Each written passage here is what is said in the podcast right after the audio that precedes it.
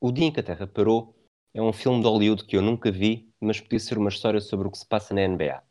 Todas as noites. Desde o último episódio, a Liga parece ter telefonado a um dos famosos cirurgiões plásticos da Califórnia e mudou de face. Luka Doncic é o novo escolhido, com exibições que nos deixam de olhos arregalados e presos ao ecrã à espera de ver o que virá a seguir.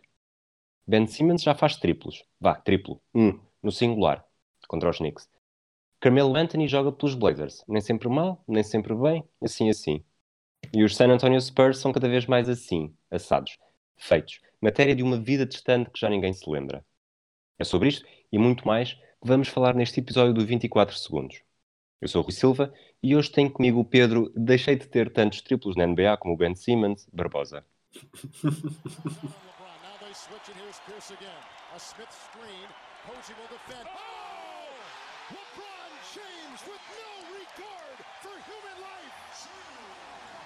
Boston only has a one-point lead. Greer's putting the ball on a play.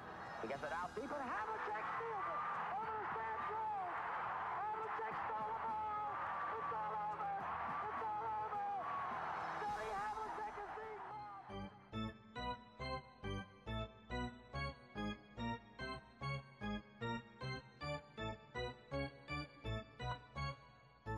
Olá, Barbosa.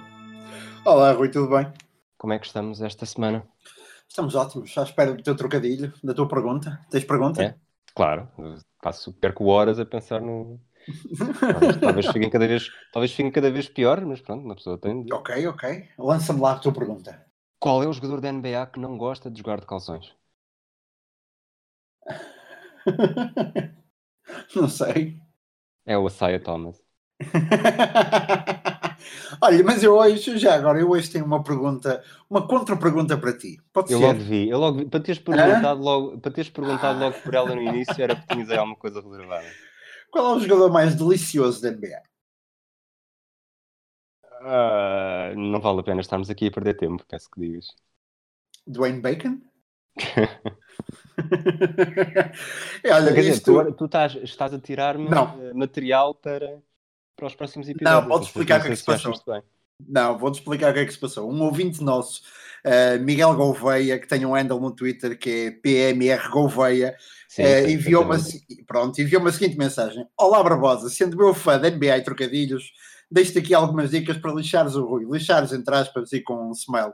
E depois deixou-me quatro, quatro trocadilhos, ahm, e portanto eu trouxe-te um esta semana, para a semana trarei outro. E não Portanto- vales agora ter com o Miguel, Miguel Gouveia, não vale ter com ele e perguntar, e perguntar quais é que ele me deu. Ok? Portanto, tu não, só, tu não só estás em conluio com, com o Cordeiro Uhum. no não vale com o Championship, como agora também começa tudo nas minhas costas. Mas Pronto, tá bem. Olha, vamos, Exatamente. vamos falar de alguém que mesmo que as pessoas se virem contra ele nas suas costas, ele continua a Uhum. chegar para eles todos. Portanto, ele, ele é o jogador da semana da Conferência Oeste, estamos a falar do esloveno uh, Uhum. Luka Doncic, e ele fez uma semana absolutamente brutal. Eu- aliás, toda a temporada dele está a ser, está a ser fenomenal, mas esta, Uhum. esta semana, não sei se foi para eu ter escolhido para, para os triplo-duplos, mas já lá vamos, mais à frente.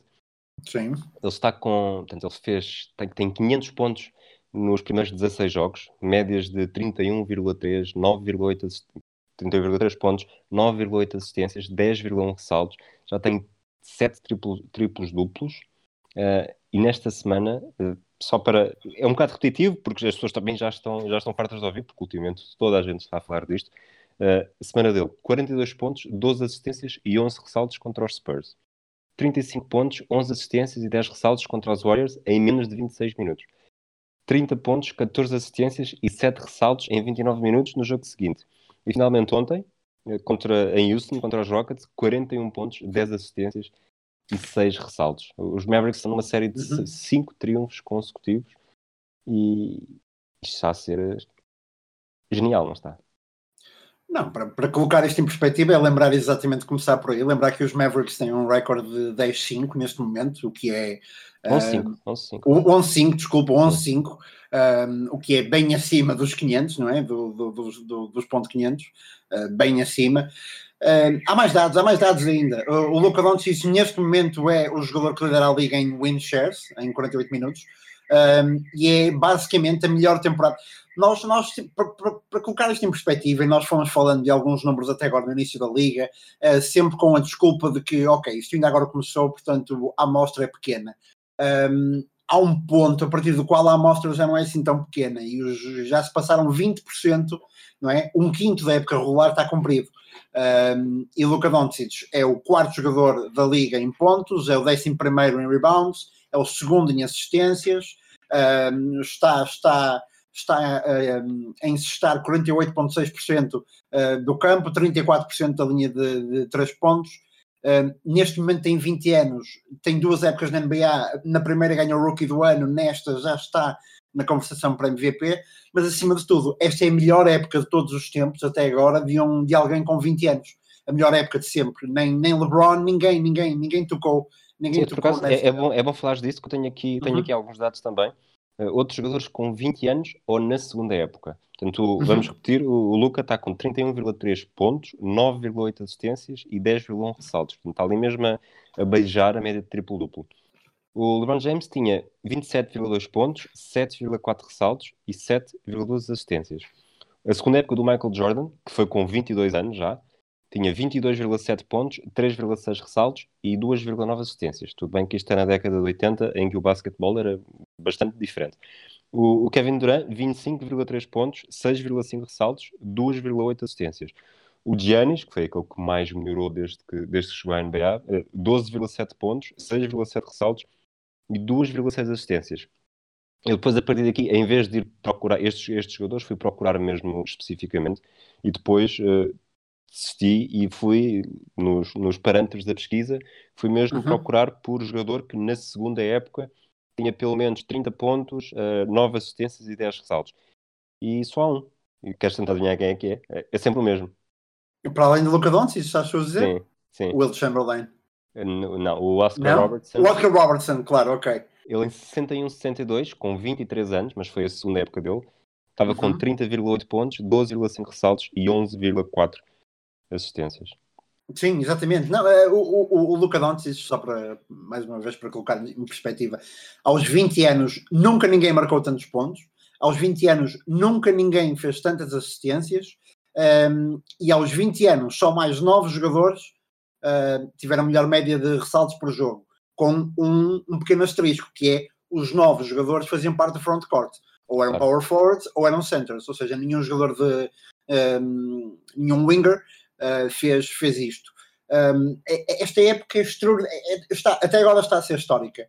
Uh, eu mais à frente vou voltar a falar do Luca Doncic no número da semana uh, e vou dizer que posso ter já dizer, acredito que possa ser possível manter estes, estes números? Não, obviamente que não. Isto é, isto é quase insustentável. Uh, se ele mantiver estes números, é, Aliás, vocês já saberão o que é que significa se ele manter estes números. Se ele mantiver estes números, é quase insustentável. Mas mesmo que ele tenha uma queda de produção, que a terá, um, se ela não for muito acentuada, não for muito acentuada, será sempre o melhor jogador com 20 anos da história da NBA uh, e continuará a ser uma das épocas mais, mais incríveis da, da história da NBA. Já agora, uh, falar também de, daquilo que ele tem ao seu redor. Um, o Kristaps Porzingis, apesar de estar um, a melhorar, não entrou bem, portanto não não tem sido de facto uma, uma grande influência nesta, nesta boa época do Luka Doncic. Uh, agora, Rick Carlisle tem, tem sido, eu já disse aqui várias vezes que é o meu treinador favorito e tem conseguido realmente construir uma, um ataque em torno do, do, do, do, do Luca que tem, que, tem estado, que tem estado a ver. Mas o mais impressionante para mim é, e eu não sei se concordas comigo, Rui, mas uh, tem-se discutido isto nos Estados Unidos. Uh, Luca Doncic não é um jogador muito atlético. Não é, é um pouco até acima do peso, não é não é extraordinariamente alto, embora seja alto para a posição, um, mas não é um jogador muito atlético, não é um jogador muito rápido, não é um jogador muito forte, um, e no entanto lá está, tem, tem uma inteligência muitíssimo acima da média, tem um IQ basquetebolístico muitíssimo acima da média, um, e é curioso que se façam tantas comparações neste momento entre o Luka Doncic uh, e LeBron James, quando LeBron James vai na sua 15ª ou 16ª época, e para além de Luca Doncic estar a fazer uma época historicamente boa para alguém com 20 anos, uh, LeBron James está ele também a fazer a melhor época de sempre para alguém com 35 anos. Uh, e é absolutamente extraordinário que estes sejam os dois maiores candidatos a MVP este ano. Um, ehm, dois jogadores um, ehm, com inícios semelhantes uh, e que estão de facto a, a levar a esta liga à loucura quase.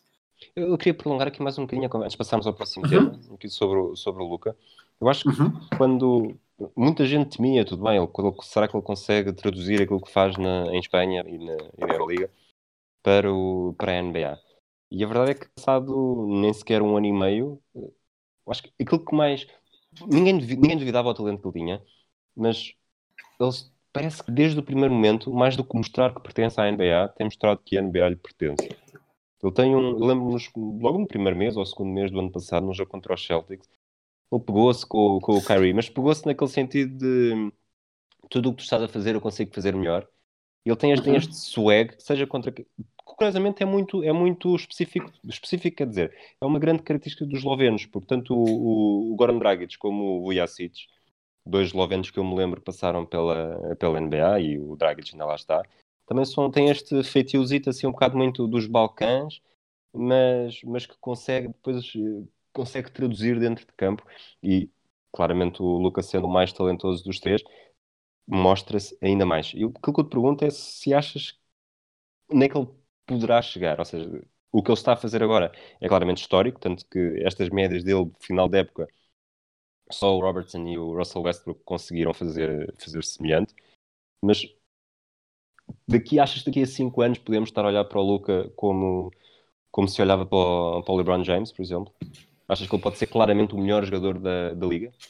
Da Liga, acho que sim, acho que sim. Ahm, acho que em termos de longevidade, de facto, aí sim a capacidade atlética do Luca talvez não lhe permita chegar aos 35 anos como, como tem o LeBron James e estar, estar no topo da- da- das suas capacidades, mas ahm, se olharmos numa perspectiva de 5, 10 anos, o Luca tem tudo para ganhar ahm, um ou mais MVPs, tem tudo para estar na, na contenção por, por anéis, um, e tem tudo para marcar uma era, tem tudo, tudo para marcar uma era. E acho que, acima de tudo, o Luka Doncic está. um, o condão que o Doncic uh, tem neste momento um, é o, o de fazer com que as equipas também possam não ter grandes dificuldades em um, em jogadores europeus para high picks na, naquilo que é o draft. O Luca, ainda hoje, o, hoje esta semana, o Vlad Divac disse que passou uh, o Luca uh, e escolheu o Marvin Bagley porque o pai do Luca Doncic Isso não, não não lhe Isso não agradava bem muito. assim. Isso não é bem assim. Não? Não, isso já foi. Pronto, isso já foi, já foi, desmentido, já foi desmentido, ok. Foi desmentido e supostamente no próprio. Quem desmentiu, que acho que é o que faz os comentários do. Não percebi se é da televisão, se é do rádio. De, Uhum. Na rádio do, dos Kings. Ele, disseram, ele desmentiu e disseram: Mas como é que tu sabes isso? Estavas lá? Eu, por acaso, hoje tive, passei o dia com, com o Vladivac e quando esta, notícia, quando esta notícia saiu, o pai do Luca Doncic ligou-lhe e eles estiveram os dois a rir e a gozar com essa, Hum. com essa, com essa notícia que foi avançada por um jornalista Uhum. no, num podcast também. De qualquer forma, será tanto pior ainda, então, porque se, se é uma questão basquetebolística, o Luca, como tu disseste, o Luca, o Luca foi MVP com 19 anos, eh, aliás, com 18 anos, foi MVP da segunda melhor liga do mundo, não é? Eh, a Liga ABC. Foi MVP da Euroliga, foi MVP das finais da Euroliga, eh, venceu a Euroliga, venceu o Campeonato Espanhol. Um, e tudo nele, tudo nele já fazia. Aquilo que se perguntou esta semana na, nos Estados Unidos foi se o Luca Doncic fosse um, o base de, de Kansas ou de Duke, se não teria sido a primeira escolha do draft. E talvez tivesse. Talvez tivesse sido a primeira escolha do draft. Não é que os jogadores que foram escolhidos antes dele sejam maus, não é? Estamos a falar de, de- de grandes talentos e que ainda podem vir a ser, de facto, um, super estrelas na NBA. Um, e mesmo Atlanta, que tantas vezes lhes bateram em cima por ter, por ter trocado a pique do Luke por, eh, por aquilo que se transformou em Troy Young e, e Cam Reddish, mesmo Atlanta, eu acho que não, não, não tem nada a ficar aí a chorar num canto. Agora, em termos, de- e agora falando um bocadinho dos Mavs, os Mavs encontraram lotaria no Luka Doncic, porque para já tem, e tal como tu disseste, tem um espírito competitivo ao máximo, tem, tem, é, é uma coisa incrível. Ele adora jogar basquete e adora aquele o banter no meio, no meio do campo. Tem, aquele, tem uma espécie de Mamba mentality, se pudermos por assim. Um, e nos Dallas foram buscar uma cópia, não é uma cópia, não é uma cópia porque ele não tem nada a ver com o Dirk Nowitzki, mas pá, mais um tipo loiro, mais um tipo europeu, mais um tipo que adora estar ali, mais um tipo que será acarinhado, julgo eu, pela carreira inteira, pelo Mark Cuban e, e pelo front office de Dallas. Um, e agora que o Staps Porzingis está a melhorar também, eu não sei até que ponto os Mavericks não podem ser uma ameaça nos playoffs já este ano. Um, obviamente acho muito difícil chegarem, chegarem ao título, estão numa conferência, já, já se sabe, historicamente difícil, incrível com, com as equipas da LA como estão. Um, mas os Mavericks são de facto uma das equipas a seguir este ano, uh, são de facto uma das equipas mais excitantes e o Luka Doncic está, está a levar tudo por, por, por, um, por arrasto, não é? Está, está a levar tudo à frente dele. E, e a mim continua, é, pá, é, eu olho para ele, ele não é muito rápido, ele mexe de forma até um pouco lenta, não parece muito ameaçador, muito físico, no entanto, lá está, step back e mete a bolinha no cesto ou mete num colega de forma absolutamente exímia. Claro. Isto, acabar este tema, vale o que vale. Eu perguntei no Twitter se só pudessem ver os jogos de um jogador durante a temporada, quem é que escolhiam? Uhum. Uh, entre as pessoas responderam, 11 disseram Luka Doncic, foi a resposta mais frequente. Ok, que há aqui uma, por ser esta semana, acredito que haja muito mais respostas por causa disso também. Uh, 10, LeBron James, 5, o Giannis, 3, James Harden e Steph Curry e 2, o Kevin Durant. Depois houve 5 ou 6 que só tiveram uma referência, mas acho que até o, toda a gente percebe que este, que este Luca é especial e faz disparar os alarmes um pouco por todo lado. Uhum, sim, sim, sem dúvida. Faz, faz mesmo disparar os alarmes, está por. A Europa, eu acho que gosta sempre de um fenómeno europeu que, que veja o jogo, os Estados Unidos gostam, gostam também de, de um jovem a, a, levar a liga por a, a histeria quase, portanto, o fenómeno Luca Doncic. E atenção, esta semana foi absolutamente extraordinária de Luca Doncic, mas o mês todo foi absolutamente extraordinário porque os, os, os números da época são, são eles muitíssimo bons. Uh, já o eram antes desta semana, agora só se tornaram melhores. Vamos ver o que é que, que, é que, que mais Luca Moments é que vamos ter durante este, este ano. E se estamos, se estamos aqui um legado, ou uma, uma era a começar no Texas, há outra que parece estar a terminar em San António. Sim, exato. Uh, ali no Triângulo do Texas, não é? O Texas tem tem uh, destinos muito diferentes, não é? Aquela que se esperava ser a pior equipa, de repente uh, está a ganhar jogos e é excitante ali. Um, uh, a equipa de, de, Phoenix, não é um triângulo do Texas, Phoenix fica no Arizona, mas, mas ali um, uma espécie de triângulo geográfico. os é, da, Dallas, este, isso, isso agora foi a geometria à JJ. Sim, porque o triângulo, o triângulo verdadeiro do Texas é, é Houston, Austin e, e, e Dallas, portanto não é este, mas eu, eu tirei Austin, pronto, a equipa da NBA e meti, meti os Suns com o Arizona. Um, não, mas de facto, o que dizer do San Antonio Spurs, pá, 27 equipa em termos de eficiência defensiva. Um, em termos ofensivos estavam horríveis também, até que, até que, o, que o Pop decide meter o Patty Miles, Patty Mills no 5 inicial. De facto, veio resolver alguma de eficácia ofensiva, mas veio piorar ainda veio piorar ainda uh, os, números, uh, os números defensivos. A melhor dupla até agora para mim uh, continua, só tem 7, minutos juntos. Uh, de Jonathan Murray e Derek White têm apenas 7 minutos juntos. Um, eu acho que os Spurs são, são finalmente um peixe fora d'água numa liga em evolução constante. até agora o Popovich e os Spurs conseguiram Desculpa, aguentar. Já que, já que estás a falar disso do, do peixe fora d'água, eles são a equipa que menos triplos lança, portanto isto não é, uhum. não é grande dúvida, mas para mim, tu falaste no Jonte e no Derek White, mas as duas maiores delas acho que continuam a ser o DeRozan e o Lamarcus Aldridge. Sim. Uhum. O DeRozan tem quatro triplos tentados esta época, não acertou nenhum. O Lamarcus tem 9 e 26. Portanto, as duas maiores figuras da equipa lançaram 30 vezes em 17 jogos. Eu acho que é muito pouco para, para a NBA hoje em dia. Para Sim, uma equipa que quer ter sucesso. Claro, até agora o Popovich e os Spurs foram mantendo a sua, digamos assim, foram mantendo a sua e continuando a apostar no mid-range game uh, e naquele ataque com, muito, com muita fluidez. Uh, e a coisa foi resultando numa liga que de facto estava cada vez mais dada aos, à linha de três pontos e, e uh, ao spacing e tudo mais. Mas agora acho que de facto deixaram de o conseguir. deixaram de o conseguir também porque, porque um, defensivamente deixaram de ser uh, o juggernaut que eram, não é? deixaram de ser o monstro que eram defensivo e isso pôs em causa tudo aquilo que, um, ehm, que vão fazendo também no ataque.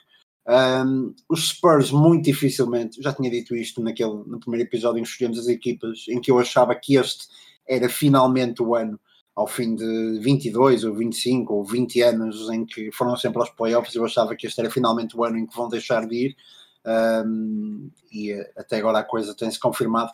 Eu acho que só duas coisas, só uma coisa, aliás, poderá salvar os Spurs de, de uma não presença no playoff e será uma trade. Um, o Kevin Love pode fazer sentido.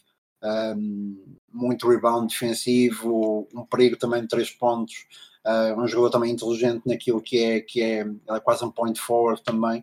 Uh, o Kevin Love pode fazer sentido. Tem-se falado em Kevin Love para os Spurs, tem-se falado em Kevin Love para, para Portland, um, e aqui realmente cabe, porque como tu disseste muito bem, não só o Popovich tem, mesmo nos últimos 10 anos, tem-se um, permitido não seguir esta evolução da liga, como acaba com as duas grandes estrelas, são dois jogadores conhecidíssimos pelo mid-range game, não é?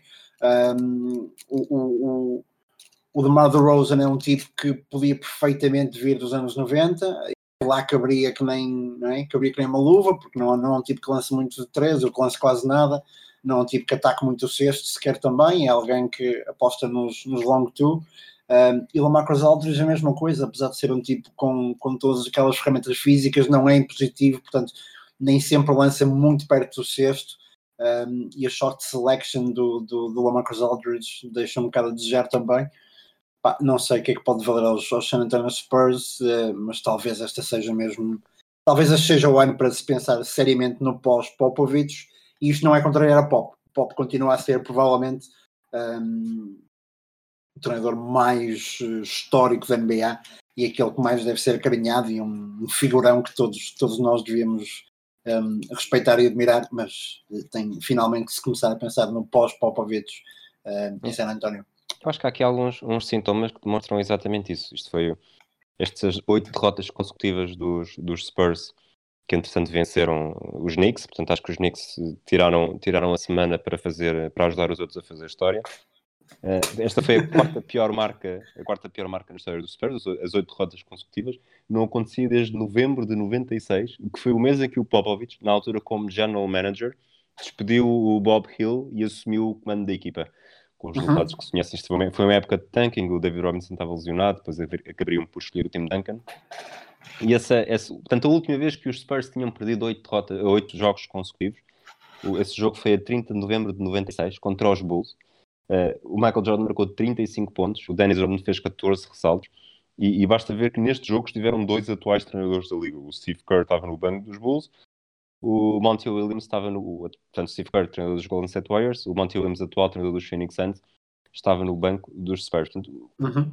já passou tanto tempo que jogadores eh, que, que estavam no, no, nesta altura em que Popovich ainda não era treinador, eh, hoje em dia também já são treinadores e estão com. Neste, neste momento, não sei se é o Popovich que está a ligar para mandar vir. não. É a minha mãe. É, ok, é que eu não quero, não quero que sejas coagido por ter esta, por teres não, esta não, opinião. Não, não, não, mas, mas, é isso, eu acho que talvez seja mesmo o fim de uma era, uh, que foi uma era brilhante, mas, uhum. mas pronto. Vamos, Sim, vamos passar. Não, não, não, só para terminar é mesmo isso, quer dizer, pedir para que não tenhamos as vistas curtas. Um, ehm, os Spurs foram uma equipa marcante para, para pelo menos duas gerações de apaixonados de, de, de basquete. Um, e portanto, por mais que estejam de facto agora na mal de baixo, acontece a todos, ou melhor, acontecia a todos, menos aos Spurs, agora de facto acontece a todos. Um, é o que tem que ser, lá está. A NBA é feita de equipas que estão hoje no topo e amanhã, como, como os Golden State Warriors bem sabem, é, que hoje estão no topo e amanhã estão lá em baixo, quase a fazer tanking. Agora acaba os Spurs, acaba os Spurs essa, essa, essa luta. Okay. Vamos passar agora para um jogador uh, que. Como é que eu ia dizer isto? Que conseguiu tantas vitórias em 5 jogos no, no 5 inicial, como a equipa tinha em 11 jogos com ele fora do 5. Uhum. Sim, e não é, não é surpreendente. Uh, o Spencer Dinwiddie, um, ehm, de facto, como tu disseste, desde que o Kyrie, desde que o Kyrie se lesiona, Uh, o Dinwiddie faz 5 jogos até agora, faz 25 pontos de média, uh, eh, 6.2 assistências, um, eh, tem uma porcentagem de true shooting de 60.9 e os Nets estão 4-1 na ausência do Kyrie. Um, portanto, os Nets estão melhores sem Kyrie Irving, os Nets estão melhores com menos tempo de jogo para, para o DeAndre Jordan. Um, se é surpreendente, nem por isso, muito honestamente. Um, e o próprio, o próprio Kenny Atkinson disse, disse no fim do último jogo que o Kyrie ainda está a aprender, ainda está a aprender os sistemas da equipa, ainda está a aprender o playbook da equipa também, ainda está a aprender. O que, é, o que é estranho para um gênio, não é? Para o que é estranho é, um do basquetebol. Sim, sim, sim, exatamente, mas, mas ele chega lá, sabes, para ele é tudo um bocado mais pleno.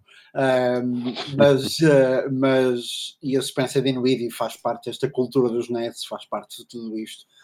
Agora, isto para mim lança uma questão, que é em que direção é que os Nets devem ir, de facto.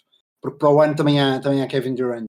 Ahm, o que é que se espera dos Nets? Espera-se que sejam uma, uma, uma espécie de OKC 2.0 com dois tipos a jogarem Hero Ball, a fazerem muito, muita ISO, um, ou obrigam-se estes dois, dois rapazes, o Kevin Durant e o Kyrie Irving, um, obrigam a adaptar aquilo que é a cultura da equipa. Um, o Kenny Atkinson, o treinador, já deu a entender o que é que prefere, já, já explicou muito bem que ele chama até aquilo que o Dinwiddie trouxe corporate knowledge, portanto, um conhecimento aqui de, de, empresarial, quase da cultura um, dos Nets, que é um conhecimento que o Kyrie não tem, mas mais do que um conhecimento que o Kyrie não tem, e isto não, isto não pode ser uma. Nós não, podemos olhar para isto de forma leviana. Isto não é só uma questão do Kyrie ainda estar a aprender a playbook. Isto é uma questão do Kyrie ser quem é. É um jogador extraordinário no 1 para 1, é um jogador absolutamente extraordinário naquilo que é tudo que é ISO, não é? Tudo que é isolation. Um, não é um jogador de, em que, que, faça que o ataque seja muito fluido, não é um, não, não é um passing first point guard. Um, portanto, pá, tem a palavra, eu acho que agora tem a palavra um, ou, ou, ou, de facto dá ao Kyrie aquilo que ele quer, que é assim, uh, e, e, muito tempo ao DeAndre Jordan porque é amigo do Kyrie, um, mas aí terá que despedir provavelmente o Kenny Atkinson, porque chegará à conclusão que o Kenny Atkinson não é o treinador para isto, ou então obriga de facto, obriga de facto as novas estrelas da, da franchise a adaptarem-se à cultura da equipa e a, e a, e a, e a levar as coisas a bom porto. A ver, vamos. Se, a, partir, a, partir, do momento em que o Dwight Howard que é este ano, tudo é possível, mas eu vejo com muita dificuldade o Kyrie Irving a, a adaptar-se tanto quanto necessário. Aqui ainda por cima aqui o Spencer Dinwiddie é mesmo talvez o espelho perfeito do que foram os Nets no, nos últimos anos, porque ele, uhum. ele foi escolhido pelos, Pistons, pelos Pistons no draft, depois entretanto foi trocado para os Bulls, foi dispensado pelos Bulls e chega aos Nets em dezembro de 2016, numa altura em que o, em Brooklyn atiravam barra à parede a ver o que é que colava. Eles, acho que houve uma altura que chegaram a ter, numa época que tentaram mais do que 30 jogadores. Uhum.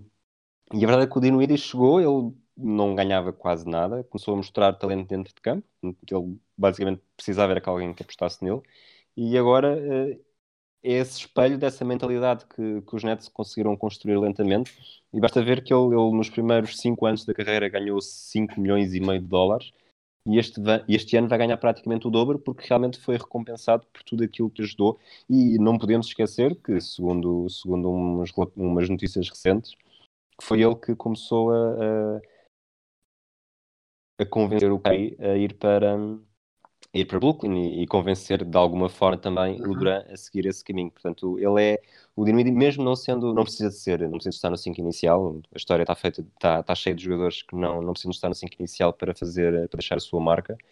Mas uh, a alma desta equipa, mais do que qualquer outro jogador, acho que é mesmo o Spencer Dinwiddie.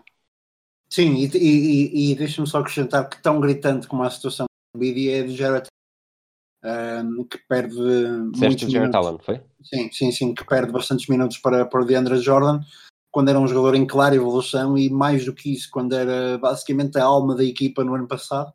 Um, pá, os Nets não estavam mal e os Nets tinham uma, de facto, criaram uma identidade depois daquilo, depois de passarem provavelmente o período mais negro de alguma equipa quando digo mais negro é de olhar para o futuro e não ter nada. Nem tem equipa, nem tem piques, não tem nada nem dono, eles não tinham nada. Uh, recuperaram isto tudo com numa era, base. Era um Floribela da NBA. Sim, exatamente. Mas estes nem sonhos tinham. Recuperaram tudo com uma base muito, muito sólida. Custa-me se chegarem aqui duas ou três estrelas uh, e quiserem alterar a coisa toda para, para confortar o seu ego. E eu gosto muito do Kyrie, já disse aqui várias vezes. Acho que tem muitas coisas boas, tem muitas coisas boas para o espectador também. Gosto muito do Kyrie, mas aquilo que gostava mesmo era de ver o Kyrie ao serviço de uma equipa e de uma cultura um, que não é dele de facto, mas na qual ele poderia encaixar que nem uma luva, porque continua a ser um extraordinário jogador de basquetebol. Por falar em, em extraordinário jogador, mas passando para um que se dá bastante bem com os seus colegas, eh, vamos para, para vou, agora vou dizer isto à portuguesa, para Wisconsin. Exatamente, para, a equipa, para a equipa do, do, do Pedro Miguel Gouveia. Exato. para, para, para os Bucks. Eh, pá, o que é que há a dizer? Uma semana horrível de Brook Lopez, não é? Eh, eu acho que tu tweetaste sobre isso, até não tweetaste sobre. eh, ele faz o pior jogo de lançamento de triplos da história da NBA, acho eu. Foi isso, Rui? Eh, não, mas não foi esta semana. Ele tem o pior, tem ok. o pior jogo, mas não foi, não foi esta Ah, semana. mas não foi esta semana, ok. Não. Mas de qualquer forma, uma semana horrível. Middleton está lesionado. O Malcolm Brogdon está a brilhar em Indiana, longe dos Bucks. Ah, portanto, tudo isto fazia com que, pelo menos durante uma, duas semanas, fosse expectável que os Bucks fossem uma equipa menos boa. Ah, mas não, está nada disto, nada de mais errado. Ah, continuam com um recorde de 13-3. Os Giannis continuam a jogar ao nível do MVP. Ah, aliás, ele não está a jogar ao nível do MVP. Ao nível do MVP jogou ano passado, agora está a jogar melhor do que isso. Uh, eu acho que só não se fala mais desta época dos Giannis porque o Don Cites tem feito o que tem feito. De facto, o calendário tem sido simples, continuará a ser simples na próxima semana, mas esta é uma liga que não é fácil para ninguém uh, e os Bucks continuam a deitar abaixo adversário após adversário. O que me leva a perguntar, com uma equipa sem lesões e em forma, qual é o teto desta equipa? Não me parece mesmo que o West tenha uma equipa com um antídoto esta época para, para, para os Bucks. Uh, eles são claramente a melhor equipa, que tem mais armas, a que, a que põe mais problemas do ponto de vista ofensivo aos seus adversários, uh, das melhores equipas também a defender da liga, até porque lá está, tem, tem um conjunto de recursos atléticos na, naquilo que é defesa, que é, que é extraordinário. Um, e o Mike Budenholzer continua a fazer maravilha atrás de maravilha os recursos que tem, já, já foi assim em Atlanta, agora faz o mesmo em Milwaukee. Um, se eu falo do Rick Carlisle como o meu treinador favorito da liga, uh, e portanto aquele que acho que é o melhor treinador no Oeste, o melhor treinador no Oeste é sem dúvida nenhuma o Michael Danoso. Sabes que o, o Michael Budenholzer só me está a desiludir. E os Bucks também, por uma coisa. Sabes Uhum. o, quanto tempo é que os gêmeos Lopes já, já estiveram em campo em simultâneo? não. 18 segundos. 18 Divididos por- segundos. 18 segundos divididos por 3 jogos. Há- há- eu fui Hum. fazer, fui fazer essas contas. Há 2.622 combinações de duplas na NBA esta época. Nenhuma Uhum. jogou tão pouco como os gêmeos Lopes. Eu acho, eu acho, isto, um, acho isto um insulto. Eu acho que qualquer jogo que tenha. Só há bocado perguntava que, que jogador é que, se alguém pudesse escolher só um para ver os jogos todos. Eu acho que se os gêmeos Uhum. Lopes estivessem sempre em campo, eu acho que preferia isso do que do que, do que o Luca Doncic. Até porque, eventualmente, depois eles acabavam por, por se defender um ao outro e aquilo não corria bem. Vamos, vamos passar para o próximo segmento Uhum. e agora vou-te fazer aqui um, um lançamento um bocado solene. Barbosa, diz-me qual é o número da semana. o número da semana é 33 3. O que é que é 33 3? É o uh, da Luka Doncic, o Player Efficiency Rating. Um, é cedo na época, eu sei, eu já disse há pouco, mas já passaram já passou um quinto da época, já passaram 20%. Os níveis de eficiência de Doncic são o melhor, os melhores da história. Os melhores da história, desde que é registro. Um, o PER mais alto registrado na história foi 31.2 do, do Will Chamberlain. Um, e o Doncic tem uma diferença gigantesca neste momento para esse PER. Um, se vai terminar a época com este, com este Player Efficiency Rating, não. Não, não, não vai. Uh, eu acho que ele não vai fazer uma época aos 20 anos melhor do que a melhor época da história da NBA uh, e, e de um monstro como o Will Chamberlain. Um, e mesmo, ok, nós podíamos entrar aqui no debate sobre, um, sobre o PER ser uma boa medida, ter, ter ou não, porque lhe faltam muitos registros, mesmo do ponto de vista defensivo, a medida não, não dita muito aquilo que é eficácia de um jogador, mas de qualquer forma dita imenso, uh, e desse imenso o Lucas está a ter nestes 20% a melhor época da história da NBA. Um, não terá melhor, como eu disse, mas é expectável, ou melhor, é possível, mas neste momento é expectável, tendo em conta aquilo que ele tem feito, que o Luka Doncic possa acabar a época com uma das 10, 20 melhores épocas sempre na, na história individual da NBA. Portanto, decorem este número 33.3. É o PER de Luka Doncic.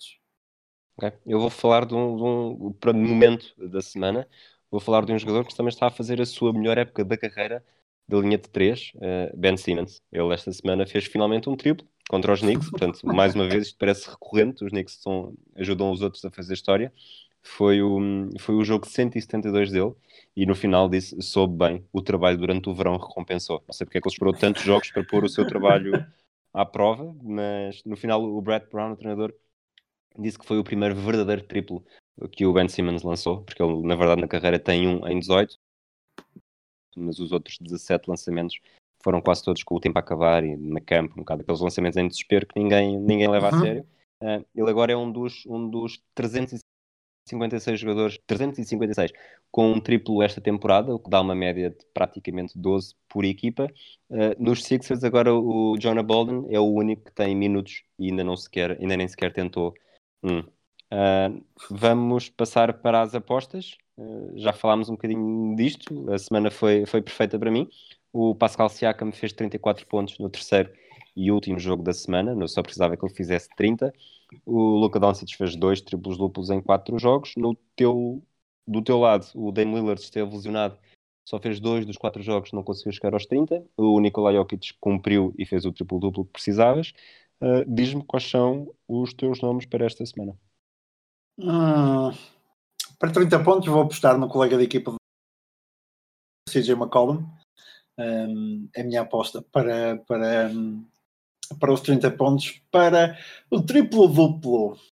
Quem é que eu vou ter um triplo duplo? Nós não podemos repetir, não é? Não podemos repetir, não. não Agora vou aqui confirmar só para. O CJ McCollum tenho a certeza que não, não disseste. Uhum, Queres que eu te diga quem é que podes, quem é que não podes dizer no triplo duplo? Sim, só favor, sim. Então, vou, estou já aqui a ver a, nossa, a minha cábula. Não podes dizer Luka Doncic, LeBron James e Nikola Jokic. Ok. Giannis. Giannis até teu compo. Ok. Portanto, calha bem, porque eu tenho o Giannis para os 30 pontos e tenho o Russell Westbrook para o triplo duplo. Portanto, queremos os dois okay. que o grego faça uma semana daquelas. Um, sim, sim, sim. naquele nosso, nosso draft de equipas em que as vitórias e derrotas contam para o nosso, para o nosso balanço, eu neste momento estou a ganhar por 14. Uh, no Toto Basket, tu recuperaste na semana passada, havia dois jogos, tu acertaste nos dois, eu só acertei em um. Uh, esta semana estamos de folga porque é o dia da ação de graças e a NBA Exatamente. vai estar uhum. na quinta-feira. Um, vamos então terminar com, com, o já habitual número 13 Sim. e houve 100, portanto, número ímpar sou eu, houve 196 jogadores que jogaram com o número 13. Uh, eu estive a ver, há vários, há vários que podiam ser, ser utilizados aqui, mas eu não, não posso fugir ao Will Chamberlain. Portanto, ele nasceu em Filadélfia, estudou em Filadélfia, até ia para Kansas, na universidade, e graças a uma coisa que já disseste aqui há alguns episódios, provavelmente lembras de certeza, que era o draft territorial, Exatamente. foi escolhido pelos, pelos Philadelphia Warriors em 1959. Ele jogou na NBA até 1973, eh, nos Warriors até 65, já com alguns anos da equipa em São Francisco. Depois regressou à Pensilvânia para jogar três anos nos Sixers e foi novamente para a Califórnia acabar a carreira nos Lakers de 68 a 73. Ele foi duas vezes campeão, uma nos Sixers e outra nos Lakers, quatro vezes MVP, três delas de forma consecutiva, portanto só ele, o Bill Russell e o Larry Bird, dois jogadores dos Celtics, conseguiram o mesmo. Foi 13 vezes All-Star, foi sete vezes o melhor marcador da liga, 11 vezes o melhor ressaltador e uma vez, e isto para mim foi uma grande surpresa, o jogador com mais assistências na liga. Ele não teve a melhor média de assistências, ele teve, nesta época ele teve 8,6 assistências por jogo e o Oscar Robertson teve 9,7. Mas em números absolutos ele ganhou o prémio de, de lá está, mais assistências. Ele acabou a carreira com mais de 31 mil pontos, praticamente 24 mil ressaltos e, e médias de 30,1 pontos por jogo, 22 Uh, média superior a 22 ressaltos e 4,4 assistências, e isto tudo é muito bonito, mas nós quando lembramos do Will Chamberlain, lembramos é do jogo dos 100 pontos. Queres, lembras, sabes contra quem foi? O jogo dos 100 pontos do Wilt? Sim. não, contra os Knicks, não. Exatamente, jogo contra os Knicks, os Knicks fazem a história do início ao fim deste episódio. Foi a 2 de março de 62, ele jogou 48 minutos, fez 100 pontos e 25 ressaltos, lançou 63 vezes de campo e em 32 vezes de linha de lance livre. Uh, eu depois fui ver, tudo bem, ele faz 100 pontos, mas e no resto da carreira? Fez 5 jogos na casa dos 70 pontos, 26 na casa dos 60 e 86 na casa dos 50. Resumindo, marcou 50 ou mais pontos em 118 jogos na carreira. Ah, e tal, ele marcava muitos pontos, fazia muitos ressaltos. Já vimos que ele foi o jogador com mais assistências num jogo, mas qual é que foi o seu máximo de assistências num jogo? Chegou a fazer 21 assistências uma vez e ressaltos chegou a fazer 55. Portanto, Não, não, não. é, era um jogador absurdo de todas as formas. Aliás, ele fez 30 ou mais ressaltos em 160 jogos. Eh, É óbvio que a época era muito diferente, mas não há dúvida, não há dúvida que o Will Chamberlain, que já morreu, portanto, não pode ser ele que está a ligar, era um, era um jogador especial. Não, é monstruoso e é, e é tira o Will Chamberlain da discussão quando falamos de dados, eh, que dizemos, ah, excepto do Will Chamberlain X, excepto do Will Chamberlain fez Y, é justamente porque fez esse tipo, porque ele teve este tipo de números, é, é absolutamente monstruoso, absolutamente monstruoso. Portanto, eh, já acabamos o número 13, vamos eventualmente falar aqui mais uns minutos de número 13 para, o, Uhum. conteúdo, para o conteúdo extra, eh, Exatamente. Patreon barra H Desportivo, ou se preferirem, hemisfériodesportivo.pt barra Patreon para saberem mais detalhes, de qualquer maneira também está sempre na descrição dos episódios. Voltamos para a semana com, com o episódio do 24 segundos, eventualmente vamos ter também um afundanço em que o Barbosa vai me pôr à Uhum. prova. Uh, esperamos que tenham gostado de mais, de mais um episódio em que não conseguimos fugir a esta Luca mania. Vamos ver qual é que vai ser a mania da próxima semana. Um abraço a todos. Um abraço. Out on LeBron. Now they switch, and here's Pierce again. A Smith screen. Posey will defend. Oh! oh! LeBron James with no regard for human life. Boston only has a one-point lead. Greer's putting the ball on a play. He gets it out deep, and Havlicek